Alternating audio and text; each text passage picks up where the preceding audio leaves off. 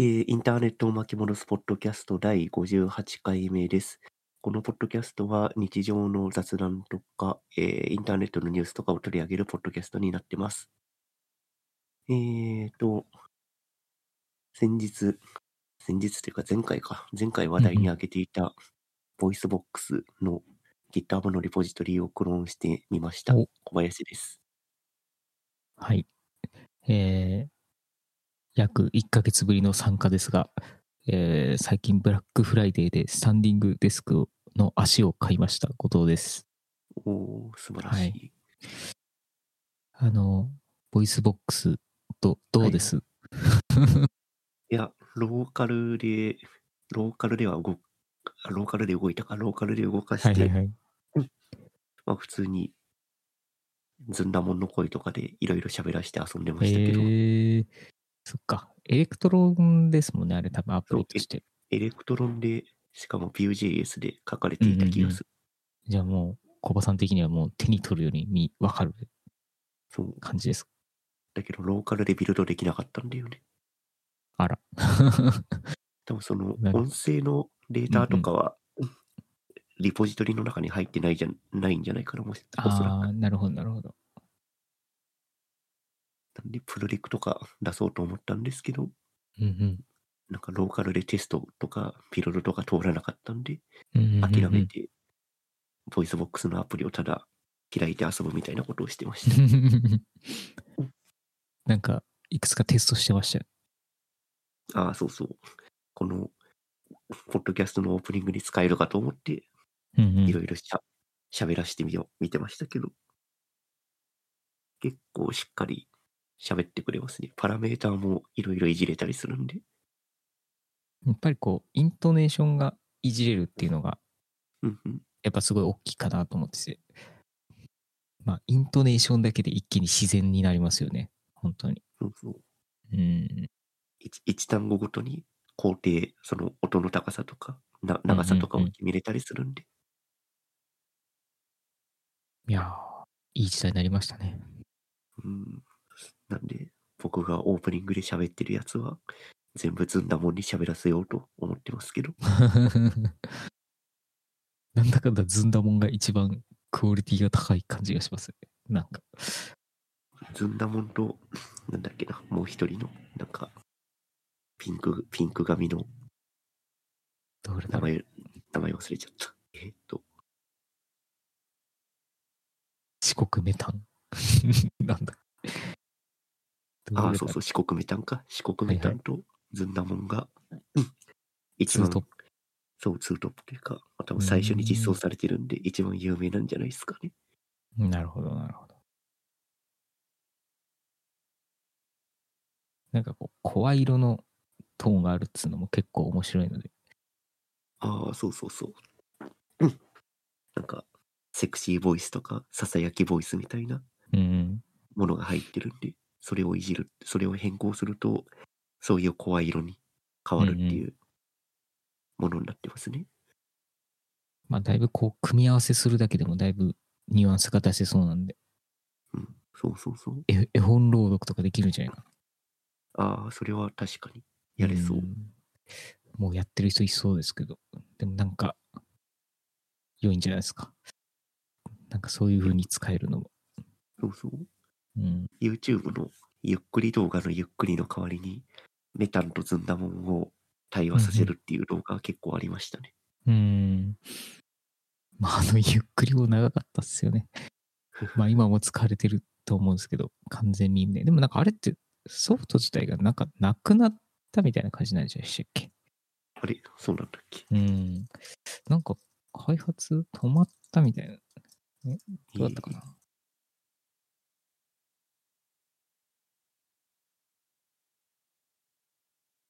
ああ、そうそうそう。ソフトークっていうはいはいソフトだったんですけど、あ、本当だ。対応休止って書いてある。ちょっとどうなんだな。まあ。うーん。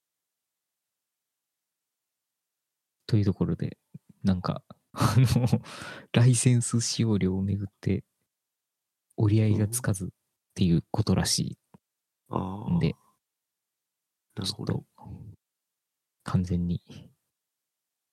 残念ですが。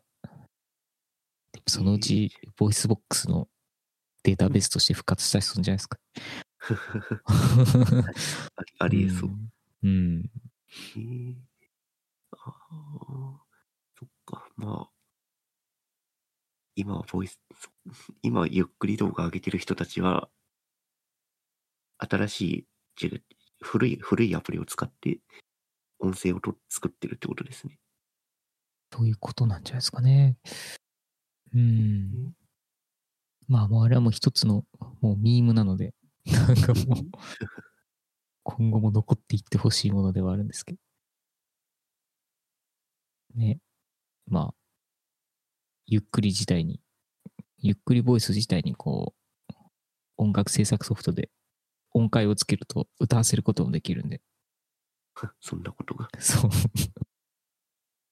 いろんな職人が頑張ってゆっくりを使っていろんなことやってましたね。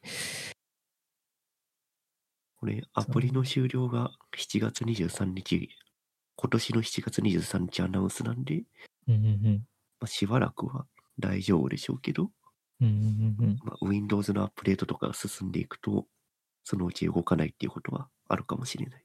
確かに。それのために古い OS のパソコンの骨色みたいなああ、必要が出てくるんで。ありえそう。うん。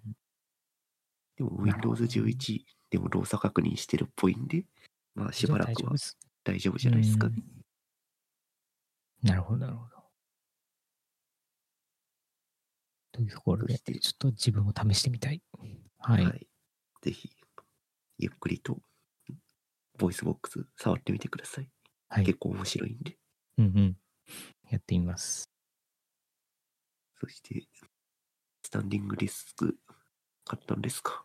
ええ、あの、なんか、あの、何かな、フレキシスポットっていう、ああ、有名なやつですねあ。の、有名なやつで、ブラックフライデーセールで50%セールをしていたんですよ。お50%すごいオフセールをしていてお、で、自分はそれに乗りこ乗り遅れたんですけど、で、その後に25%オフカムバックブラックフライデーセールみたいなのをやっていて、なんだそれ。25%オフで買いました。えーで、天板だけ、あの、うんうん好きに、好きなものを使えるので、それをこう組み合わせて、あの、自分で DIY をしてひっつけたんですけど、うんなんか割とすごくいいですよ。なんか、立ち姿勢、座り姿勢、全部記録できて、うん。で、こう、やっぱこう、椅子の高さと机を合わせるって結構難しくて、あの、椅子の肘掛けと、こう、なんですかね、こう、ふくらはぎが圧迫されないぐらいの椅子の高さとかに設定すると、天板の高さが合わないみたいなことが起きて、うんあの、なんかベストな姿勢で作業できないんですよね。で、在宅になってから割とその辺が結構厳しくて、うんなんかいつか体悪くしそうだったんで、ちょっと、あの、机を変えたっていう感じです。うんあの、なんかおかげでこう、なんですか、椅子の肘掛けの高さと天板が合うので、まあ、約こう、自然な感じでこう、キーボードまで手が、こう、水平に伸びるっていう感じの姿勢が維持できて、なんか、姿勢が楽ですよ。うんスタンディングはしてるんですか？スタンディング今してます。あ、今してるんだ。すごいや。なんか朝とか、なんかちょっと、ね、眠い時間帯とか、ミーティングとか、なんかそういうのには結構いいなと思ってて。こう、座るとどうしてもダラダラしちゃうんですけど、それを防げるなって思ってます。っていうのと、やっぱこう、どんどん足が弱体化していくじゃないですか。ずっと座ってると。まあまあ、確かうに。ん。ので、そういう意味では、なんか、ちょっと動けるのはいいですね。うんうん。えー、耐、耐荷重っていうのかな？ど、どれぐらいまで物乗せられるんですか？自分が使ってるやつは確か120キロまで来たと思います。えー、とりあえず天板、天板だけで多分下手すりゃ20キロぐらいあると思うんですけど、あの、それに加えて今、あなんだっけ、えーっと、モニターアームとうんうん。30、31インチのモニターを取り付けて、それでも結構重いんですよ。で、すごい心配してたんですけど、大丈夫かなって。意外と問題なくついて、普通にボタンを押すと問題なく昇降してくれますよ。えー、うん。で、自分、うんう、うん。ん、あとそうそあ、自分はその奏で物でう。うん書いうんうん、てデスク買ってるんで、はいはいはい。足だけ書いたらもしかしてこれ使えるんですかね？あ、使います使います。あの、ただ、えっ、と、天板、木、木だと、ちょっと下穴開けたりとかしないと、あの、に、なんだ、木ネジ入れた時に割れるので、若干その、なんていうんですか、その電動ドライバーというか、なんか穴開けれるやつ、ちょっとドリルっぽいやつで穴開けたりとか、なんかそういうのをしてあげる必要が微妙にあるんですけど、まあそれぐらいで問題なく取り付けれるのでうん、12本ぐらいかな。12本ぐらいの、えー付属のネジを。入れてあげれば取り付けれるので、まあ、奏で物の天板ひっくり返して、その上に、えっ、と、このフレキシスポット乗っけて、えー穴開けるところに、なんか下穴開けて、ねじ込むみたいな、なんかそんな感じです。おー良さそう。いうや、ん。うちの会社でスタンディングデスクが2台置いてあって、はいはい一うんうんうん。回使ってみたんですよね。はいはいはい。なかなか使い心地が良かったんで、そう。なんか意外と快適ですよね。不思議と。うん。しかも会社のやつも多分フレキシスポットだな、きっと。あ、じゃあ、あの、岡村とかそういうのじゃなくて、フレキシスポットなんですね。おそらくうん同じようなコントローラーがついてたんで。うんうんうん。うん、その大手のやつだと天板ごとついてくるんで、うんうんフレキシスポットは足だけ変えるんでいいですね。そう、確かに。好きな天板つけれるし。そうそうそう。それが非常に良いですよ。天板余ってるとか、今の足変えたいとかだったら全然、それと差し替えれるんで。えーうん。あの、瀬戸康史さんのレビュー動画が非常にわかりやすかったんで。うん、あのなんか、オフィシャルサイト行くと、瀬戸康史を信頼そうそうそう、めっちゃフィーチャリングしてる。まあ結構なんか、この字型の足と T 字型の足があって、あの、まあ自分はなんか、こう、荷重の偏り偏りが怖かったんで T 字型にしたんですけど、この字型だとまたちょっと印象が変わりますね。うん。うん。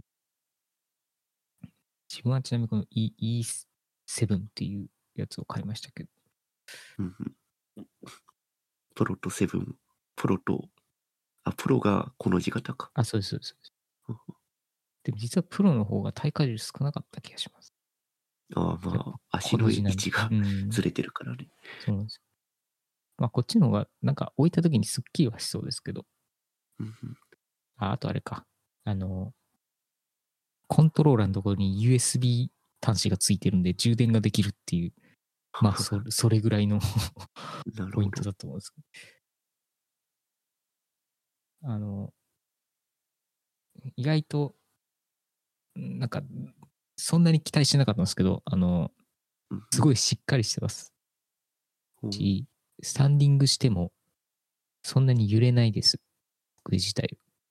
えーので、えーっと、まあ自分そんなに身長ないんで、あれですけど、まあ180センチとかある人は揺れるんでしょうけど、まあ170ぐらいまでだったら全然問題ないんじゃないですかね。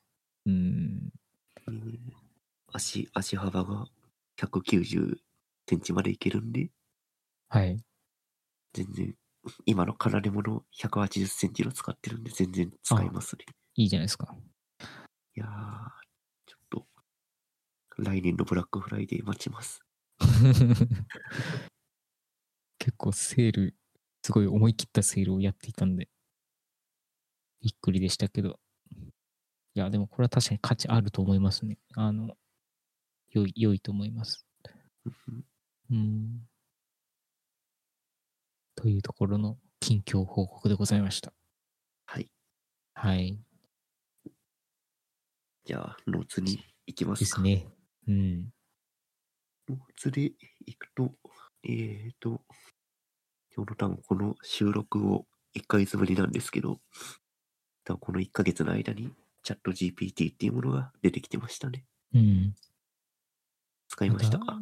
チャット GPT。ちょこっと使いました。あの、こう、こういう人にヒアリングをしたいから10個ぐらい質問の項目を考えてくれっていうふうに依頼したら、ちゃんとそれっぽいのが出てきました。完全に仕事で使ってます。使ってます。いや、なんか、あんまりその言葉とかそういうのを考えるの結構苦手なので、自分は結構助けられましたけどね。そうなんか、こうすぐに必要とか、そうなった時に結構困るんで、数出さなきゃいけないとか、なやっぱりそういう時に、そう、いいなって確かに思ってます。デザインのアイディア出しとかでも使ったりしてるんですか？デザインか。デザインは今のところないんですけど、もしかしたら、なんかそういう使い方あるかもしれないですね。なんか、コピー、なんだ、キャッチコピー考えてくれとか、なんかそういうのもしかしたら出してくれるかもしれない。リード文考えろとか、うん。そういう感じの？なんかあれもなんかプロンプトみたいな感じで、なんか、なんかいい感じの、なんかそれらしいことを並べるとそれらしい言葉を返してくれるので、なんか、いろいろツイッターを眺めていると歌詞書いてくれたりととかもするらしくて、おーやばいなと思って見てたんですけどね。自分は仕事には使わずに遊びで使ってましたね。どんな感じで使ったんですか？今まさに歌の話が出ましたけど、はいはいはいはい。JavaScript の歌を歌ってもらったり、めっちゃ気になる。あと なんか、なんだろう、自分の会社の名前入れて、会社についいて説明してもらったら、全然違うこと書かれてたり、て。あれ結構適当ですよね。あの結なんかウ構ィキペディアとか参照するのかと思ったら、全然適当な回答が返ってきてそうしかも、割とそれっぽい。ありそうな会社みたいなことをか、なんか返答されてましたね。はいはいはい。なんか、こう、創作のプロットにはいいっすね。設定とか。ね SF の設定とか、うんなんか、よく、よくわかんないけど、こういう、こういう機能がついてる機械の名前を考えてくれみたいな。うん。確かに。それはちょっと面白いかもしれない。なんかドラえもんの道具みたいなものの名前を考えてくれるような感じだと思うんで。確かうんに。ドドラえもんの新しい道具を教えてって言ったら、なんか書いてくるんだろうな。うん。確かに。重力が半分になった、あの、地球の話、学園の話とか、なんかそういうネタを送るとなんか書いてくれるかもし確かに、うんプロットを考えるときにはいいかもしれない小説とか。そうですね。まあ、なるほど。ちょっとそういう夢のあるドラえもんの道具的な AI だなと思ってちょっと見てましたけど、まあ、いい反面、悪用もされてるなっていうのはやっぱりちょっと思っていて、悪用、まあそんなにまだ致命的なあれはないにしろ、多分学生とかが、ね、あの、普通に宿題として使ったりとかするんだろうなっていうのは思ってるんで、なんかよく、その、AI で生成したかしてないかみたいのを判別できるようにしろとか、うん。なんか中国はそういうことをなんか義務化したとか、なんかそんなようなのを見たような気がしていて、え。ーなんかいろいろあるっぽいですね。それは現代文の文章をまるっとうん。インプットして、この時のこのキャラ、この人物の気持ちを答えてくださいみたいな。うん。完全に宿題、宿題というか、あの、テストの問題の回答みたいなの普通にやってくる、その、うん、確かに。英文、英語の長文とかもさっとやっちゃうんだろうな、きっと。だと思いますよ。いや、そう考えると怖いですね。人間としての成長はできないけれども、宿題は一瞬で終わるっていう。確か、東大の入試の英語の回答を試した人がいて、結構完璧なものが返ってきてましたね、そういえば。怖っ。すごすぎ。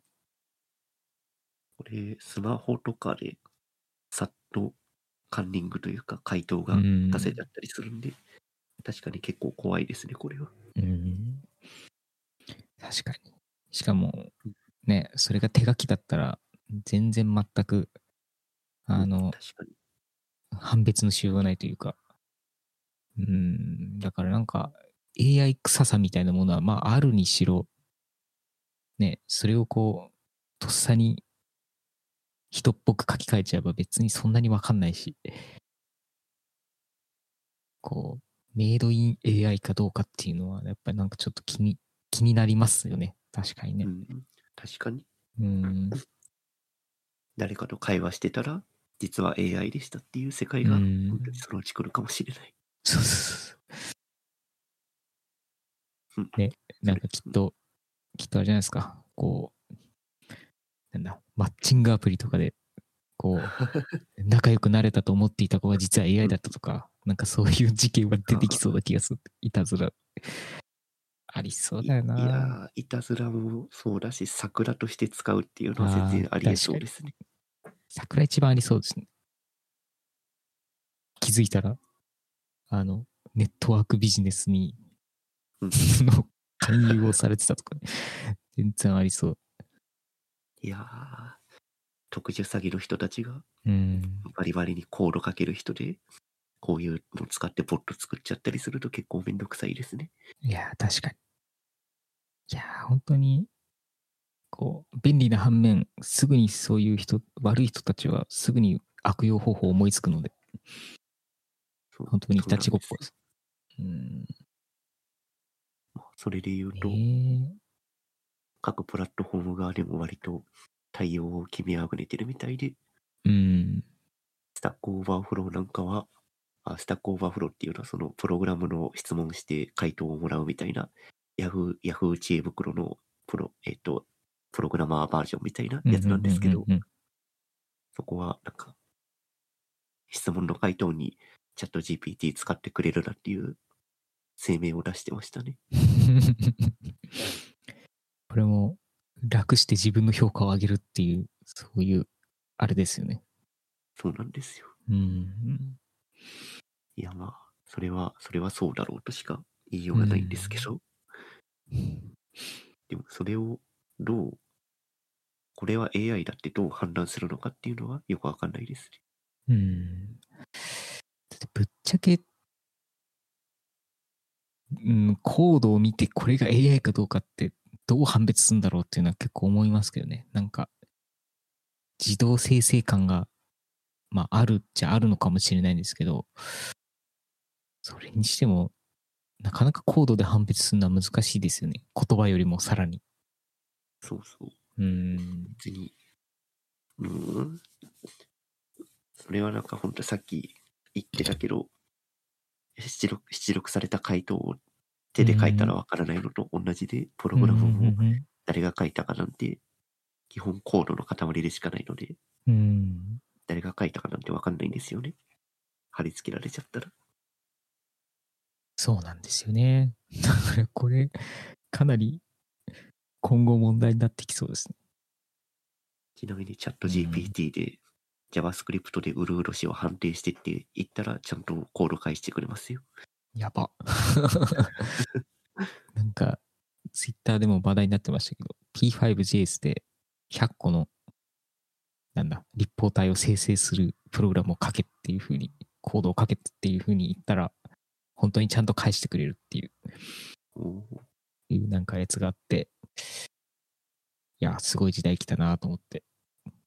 なんか、チャット GPT って別にそういうコードを書くためとかそういうのに特化したものでは別にないはずなのに、ほぼ全方向いけるっていうのが本当に恐ろしいなと思ってて。い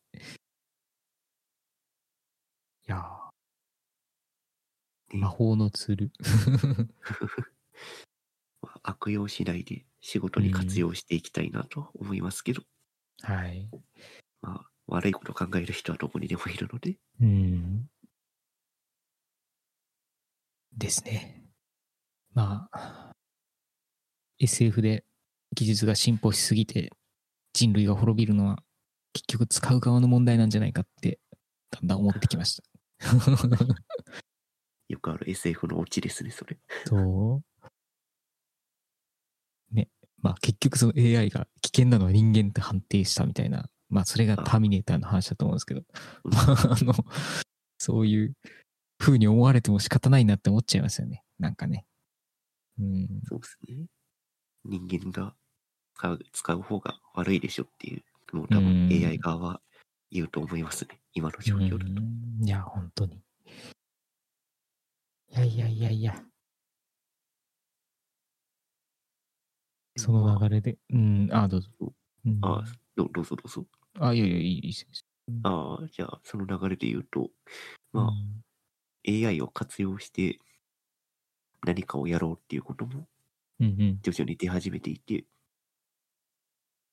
えっ、と、これは AI ノベリスト文学賞っていうものがなんか開催されていたらしく、これは、えっ、と、AI ノベリノベリスっていうそういうソフトウェアがあって、うんうんうんそれを使っ、まあ、それなを何をするかっていうと、えっ、と、AI で小説を生成するツールらしいんですよね。うんうんうん。で、それの、それを使って出力された小説の、なんか、えっ、と、なんだ、その賞賞みたいな、文学賞みたいなものがあるらしいです。じゃあ AI が生成したものを人間が評価をして賞を決める。そういう回ってことですね。へえ。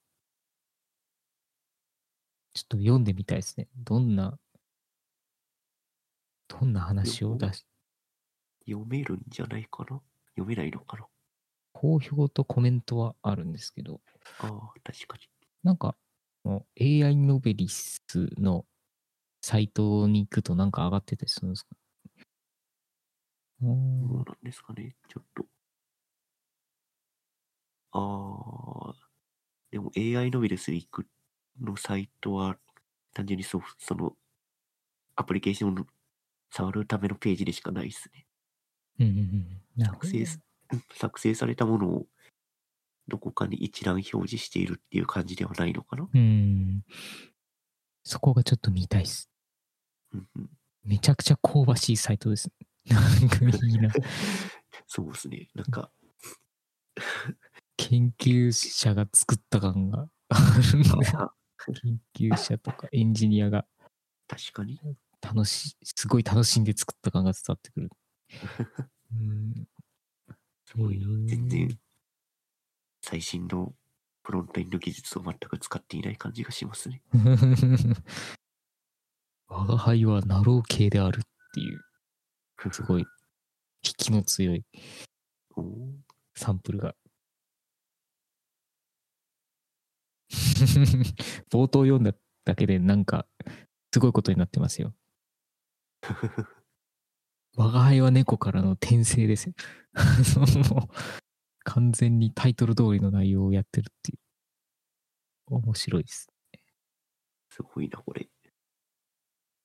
ちょっと後でうん。アカウント作ってログインして中見てみます。ぜひぜひ。ええまあでも、AI も一人の作家という風にしてしまえば、まあ確かにこういうこともできるし、こういう実体のないものに割と愛情を注げるのが日本人なんで、日本人には相当受けそうな感じですけど。うん。そのうち、うん AI ノベリスト文学賞を受賞した作品の文庫本とか 出そう。出るんじゃないですかね。確かに。電撃文庫とかで並ぶわけですね。いや、すごい時代になったな。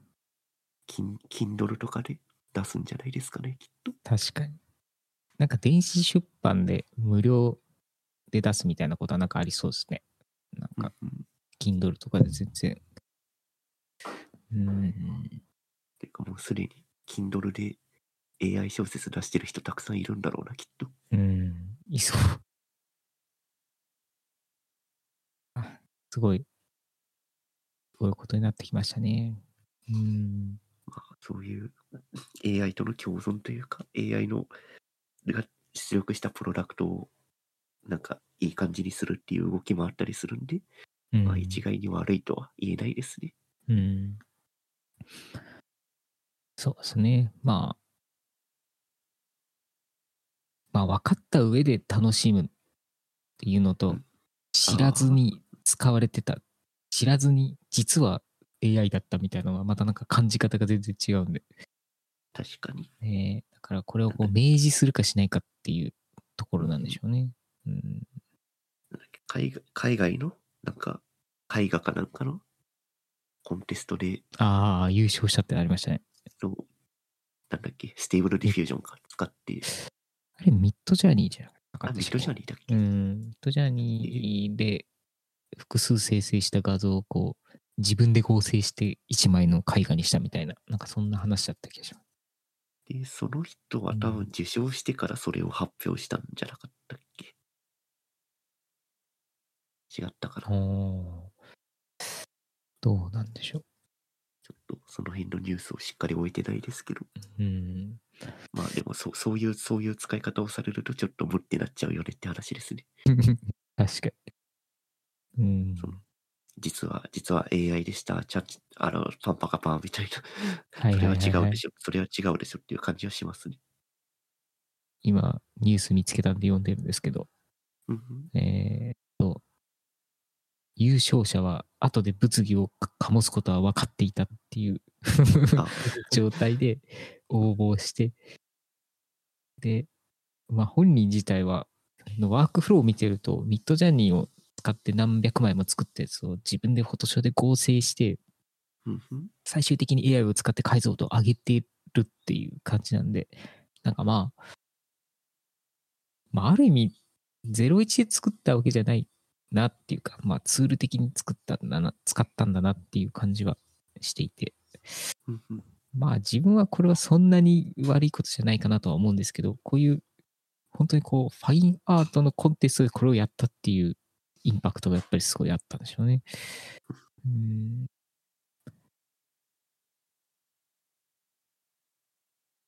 まあ、なんというか、これも非常にアイコニックな話ですね。うん。割とそこの、そのニュースがきっかけで、日本で AI 技術、AI の画像生成か、系のニュースが割と熱くなってきた感じがしますね。確かに。まあ、絵を描くということはやっぱり魂ですよね。なんかそれが やっぱり問題になるっていう。なんかやっぱそこがこうパパッと AI に持ってかれちゃうことのなんかそういうものはなんとなくわかるっちゃわかりますけど。うん危機感というかね。そうですね。まあなんか、そんな感じで結構 AI に肯定的な企業はバンバン取り入れてってるっていうところでいくと、まあ Adobe があの自社の画像素材サイトっていうか、ストックコードのサイト、Adobe ストックかな？に、その AI 生成したコンテンツを取り扱うっていうことを発表したらしいんですね。なんか、これはちょっと、こういうストックフォト業界にかなり激震を与えれる、与えるんじゃないかとはちょっと思っていて。うんまあ今までストックフォトって、基本人間が作ったコンテンツ、作って撮ったコンテンツとかが並んでたんですけど、まあそこから変わるので、なんか結構そういう金額的な部分とか、そういうものが、なんか大きく変動しそうだなっていうふうに思っていて、まあ多分 AI コンテンツは安いと思うんですけど、普通のやつに比べて。とはいえ、なんか、みんながそれを使うようになると、なんかそれはそれで影響してきそうだなっていうのを思っていて、何より最強だなと思うのが、例えば、なんだろう、えー、こう、カフェで仕事をする人の写真ってなった時に、バリエーションを多分鬼のように出してくれるんだろうなと思ってて、なんかう、んそういう部分では、もう人間勝てんなとは思いますけどね。まあ確うかに、ん。機械と人間でアウトプットの差は、それは桁違いなんで。うん。っていうところで、なんか、よくあるじゃないですか、その、イメージトゥイメージみたいな、あの、元のイメージに対して、こう、加筆するとか、元のイメージをの質をこう上げるような AI とかになってくると、まあ、なんていうんですかね、オリジナルがあれば、それっぽいものを展開してくれるので、なんか、本当に、あの、これに近いルックのものっていうのとかもバンバン作ってくるだろうし、確かになんかだんだんこう、なんていうんですかね、テーブルディフュージョンとか、なんかそういうレベルの話じゃだんだんなくなってくるなと思ってて。なんか、それがプロの業界で使われ始めると、なんか、なんていうんですかね、それ撮影したみたいな、するときと別に変わらないじゃんみたいな感じになっちゃわないかなっていう不安が若干あるっていう。ああ、うんなるほど撮影してないけど、写真のようなものが作れちゃうと。そうなんですよ。まあ、それはまあ当然、あの、それが許されるものと許されないものはあると思うんですけど、っていうところで、なんとなくカメラマンにも影響してくるんじゃないかというのはなんとなく思ってる。うんうん。ちなみにのでこの Adobe の、Adobe ストックっていうのは、うん。Adobe 社が提供している画像のストックサイトっていう理理解であってます？そういう理解で合っています。あの、Adobe CC に契約してるとうん、多分月、月に何枚までとかって使えるんですよね。えー10、10点か。10うんうんそもそもあれか。10点までは無料でつ使えるみたいな、なんかそんな感じで、一応、その、Adobe ユーザーが、を、に向けた感じのものとして、一応売ってはいるんですけど、えーまあ、それ以外の人も使えるっていう。うん。Adobe CC 契約してるのに知らなかった。あぜひ使ってください。Adobe フォンツと Adobe ストック。何気に Adobe ストックは結構品質高いので、あの、おすすめですよ。で、そので Adobe が提供している Adobe ストックの中で、A、AI のなんか、カテゴリーとかがついてんの？これって。そうでもないのか。うんいや、ラベル、ラベル付けするって書いてあるの。多分、なんか、タグみたいなところにつくんじゃないですか。そのうちこれは AI です。AI に生成されましたみたいな感じで。まあ、明示はすると思うんですけど。うんうんうん。っていうところで、なんか、だんだん変わってきそうだなっていう。なんか、Adobe 自体は別に AI は、AI 技術はすごく昔からいっぱい使っていて、うんうん Adobe 先生っていう AI があるんですけど、Adobe 製の。で、まあ、それによって、あの、例えば写真の空の色を変えたりとか、あの、あとあれか、皮膚ですね。皮膚というか肌の、肌をきれいにしたりとか、あとは、写っている写真のいらないものを消す、消したりとか、被写体を自動選択したりとかっていう、なんかそういう、まあ一つのツール的な感じで AI を結構展開してたんで、まあなんか、そこから、そこで培ったものが、まあ、こういう形で、になったのが若干ちょっと驚きで、なんか、アドビはこうツールを提供する会社だと思ってたんで、なんかこういう形で、売る、売る側になるとは思わなかったんですよね。そなるほど。これ、気、気づかない間に AI で作られた画像を勝手に使っちゃってるとかっていうのも発生しそうだね。う、全然あると思いますね。まあなんか、どこまでを AI にするかっていうのはあると思うんですけど、なんか、あの、ぶっちゃけ解像度上げたりとか、あの、人物の画像を消すっていうのも、それも AI だし、うんうん、なんか、そういう意味ではもうすでにみんな AI 使ってるんですよね、多分。あの、そう。ただこう、ゼロからやっぱりなんか出す、作るっていうところは、やっぱりなんかうん、すごい、なんですかね。や、やりたいけどやっていいのかみたいな、なんかそういうジレンマはなんかありそうな感じがするんですね。うんそう。うん。まあ、なので、まあ、いずれ、そういうことっていうのは、まあ、自然に起こり得得そうですし、なんか自分が思うのが、その、ブログの記事の画像とか、そういうものって、いずれうん AI 生成になってくんじゃないかなと思ってて、オルトがプロンプトにななって、そのままハマるとか、まあ、今でもストックフォトのサービスって、なんか割とブログ記事だったら、あの、なんだ、クレジットとか出店元をつければ使っていいみたいな感じになってるんですけど、なんかまあそれに変わる感じの使われ方っていうのが全然されていきそうっていうのは、と思ってますね。なんか API みたいなのをそのうち提供し始めるんじゃないかっていうのはなんとなく思ってるところです。うん。確かに。エンジニアの人で、ブログのサムネイルを、うん。なんだっけ、 Stable Diffusion じゃなくて、 Midjourney か。 Midjourney で。勝手に作るっていうのを作ってる人いましたね。ああ、なるほど。でも確かに全然できちゃいますからね。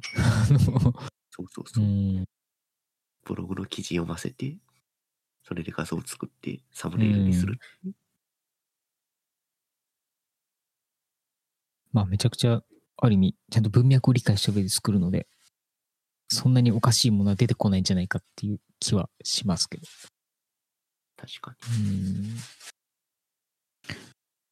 そうなんですよね。っていうところで、こういう感じで、だんだんと日常の、日常というか、身の回りにもだんだんと入り込んできてるっていうのは、少しずつ感じ始めていて、で、まあ一方でやっぱり、それ、その波に乗ろうとしたけど乗れなかった人たちもいるっていうのがに。あるなと思っててうん、あの、クリップスタジオペイントっていう、結構イラストレーターさんとか、アニメーターさんとかそういうのが使ってるソフトウェアがあるんですけどうん、なんかそこでも、なんか AI 画像生成パレットっていうのを、なんか実装し、をしようとしていたらしいんですが、ユーザー側からのすごい批判で、結局撤回するっていう、なんかそういうのがあったみたいで。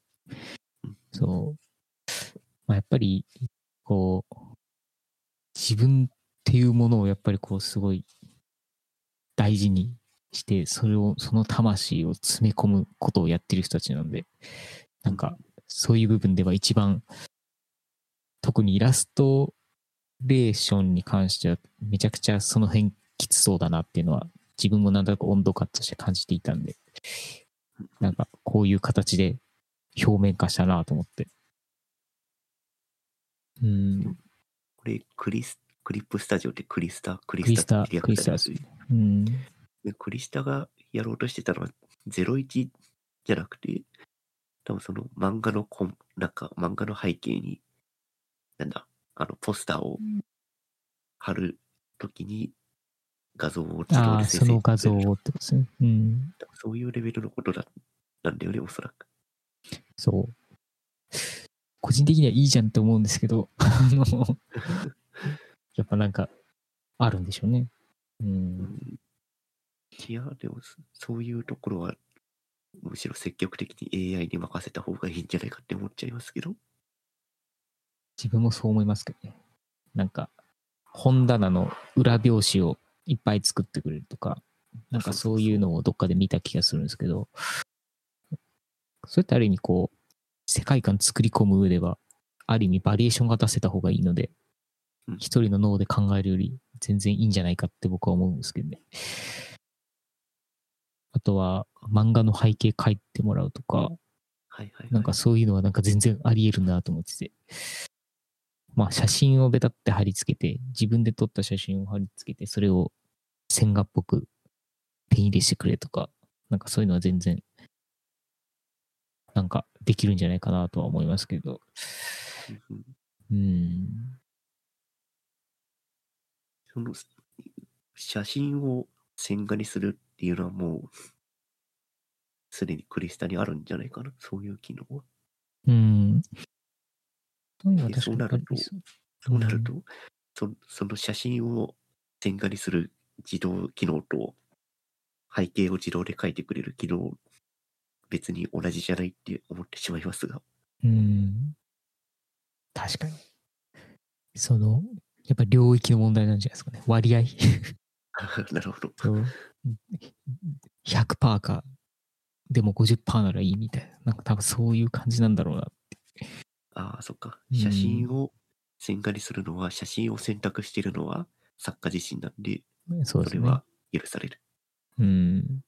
で、だし、01、うん01で背景のポスターとかを書いてくれとか、本の背表紙書いてくれっていうのは、作者作者の選択じゃなくてほぼ01だから許されない。うん。なんかそういうことなんじゃないかなって、なんとなく思ってます。ここの批判が巻き起こるっていうのは。うん。やっぱり魂を大事にしたいんでしょうね。うん。まあ、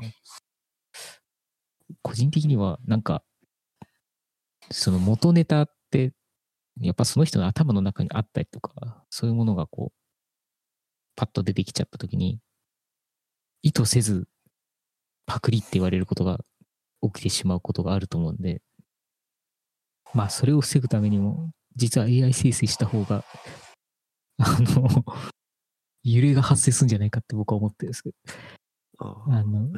後ろのポスターとか、なんか、うんうんなんかそういうもの、例えばパッケージとかの、えーっと、キャラクターが飲んでいるジュースのパッケージとかっていうところで、なんか、そのあたりはちょっと個人的に使っていったらいいんじゃないかなって思ったりもしてますけどね。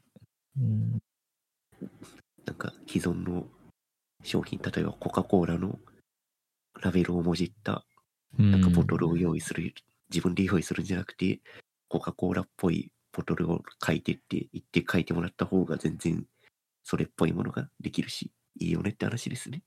そう、そういうことですね。うん。自分で書いちゃうとね、か、本当に似す似すぎちゃってる場合もあるし、うん、逆に自分の色が出すぎて、なんじゃこれっていうのもできちゃうこともあるあるだろうから、うん。そういうところは確かに AI に頼った方がいい気がしますね。うん。ねこのクリスタのスタンスも多分じ時間の問題なのかなと思ってうん。AI 使うのが普通だよねってなってきたら多分実装しようとしていた機能はさっと入れるっていう流れにそのうちなるんじゃないですかねきっと、うん。復活しそうですよね。うん、そうそううそう、ん。まあ、こんなにやることが多すぎる業界で、むしろ使わない手はないんじゃないかって思っちゃうんですけど、本当に。確かに、ねまあ、ね、消消費者側としてもこれで品質が上がってくれるんだったらぜひ使ってくださいって感じですね、そうですね。結局自分の絵柄のこうキャラクターがなんかこう生成されちゃうとか、なんかそういう側に結構フォーカスされてたと思うんで、むしろキャラクター以外だったらみんなそんな気にしないんじゃないかっていうのは思うんですけど。うんうん、確かに。うん、なんか、はい、ねえはい、本当にさっきから言ってるけど、背景書いてもらうとか、そうそうそうそうそ AI でいいと思うんですけどね。う。うん。まあ、アシスタントさん的にはかなりきつい、あれではあると思うんですけど。まあ、う確かに。ん。まあ、でもそうなったらアシスタントさんも、うんこう、AI を使いこなすみたいなことをしてめちゃくちゃ作業量を、こう、なんて言うんだろう。効率化をあえ、なんか測る風に切って上手に使えるようになれば、いっぱい仕事が受けれてみたいな、なんかそういう別のサバイバル方法が出てきそ確かに。う。うん。もうすでにつ使ってるアシスタントさんとかいるんだろうな、きっと。うーん。いるでしょうね。なんか結構、漫画の背景って、結構昔からいろんなツールで自動化されてるところがあって、なんだかな、なんか最近だと、あ、もともとあれか、ガンツの奥さんとか、あの人はずっと背景 3D 作ってたりとかしてたような気がするんですね。で、なんか最近だとどの漫画か忘れたんですけど、アンリアルエンジンで背景作ってるとか、なんか、うんどんどんハイテク化が進んでて、なんか、すごいなと思って見てました、進化が。全然と、技術を、技術を、技術を取り入れることは全然やっていってほしいですね、その辺は。うん、そう思います。むしろそれで業界が健全になるなら、あの、むしろいいんじゃないかなって思いますけどね。うん。っていうところで、なんか、AI の両面をなんとなく見てきましたけど、そうですね。うん。まあ今後もまたいろいろ出てきそうだな、っていう感じですね。そうですね。まあ、う多分ん。いい面悪い面、両方今後もどんどん出てくるんじゃないですかね。うん。まあちょっと自分たちの仕事の領域とかを犯されそうになったら無ってなっちゃいますけど、うん。今のところそういったことはなさそうなんで、ですね。AI と共存するという道を選びたいです。自分もそうしたいです。ちょっと仕事でチャット GPT 使ってみようかな。ぜひ。なんか、優秀な秘書的に使うといいんじゃないですか。秘書、秘書、秘書というか部下か。部下みたいな感じで使うと。うん。確かに。適当なコード書くときとか、サンサンプルコードよ、ちょうだいよみたいな。確かに。とりあえず動くものを見たいときとかいいかもしれないですね。そうんあと、例えばだけどリ、 React のサンプルコード、こういうコンポーネントを作るときどうすんのみたいなやつとかね。確かに。それはいいかもですね。そうそう。作ったことないやつとか、まあググ、ググればまあ出てくるんですけど、なんかそれよりももっとこう、より、より生なものを見たいときには非常に良さそう。うん。後で、G、チャット GPT でいろいろ遊んでみます。ぜひぜひ。はい。といったところで、なんとなく AI の話だけになっちゃいましたが、こんな感じですかね。こんな感じですかね。そろそろいい時間なんで。はい。じゃあ、次回も AI の話になってる可能性はありますが、ですね。年内あと何回かな。ああ、確かに。2回ぐらい。あとに、大晦日はさすがに収録しないと思うんで、あと1回か。うん、来週もクリスマスだしな。確かに。じゃあ、これが年内最後になる可能性が可高いです、ね。能性も、可能性もあります。じゃあ、最後の挨拶はあれですか、良いお年をですか？そうですね。はい。じゃあ、年もいろいろありましたが、来年もどうぞよろしくお願いします。はい。来年もいい収録をしていきましょはい。う。では、というところでよ、はい。良いお年を。良いお年を。